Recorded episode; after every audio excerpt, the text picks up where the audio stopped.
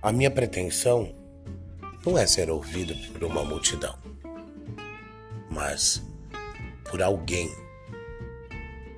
que se compreenda nas minhas palavras.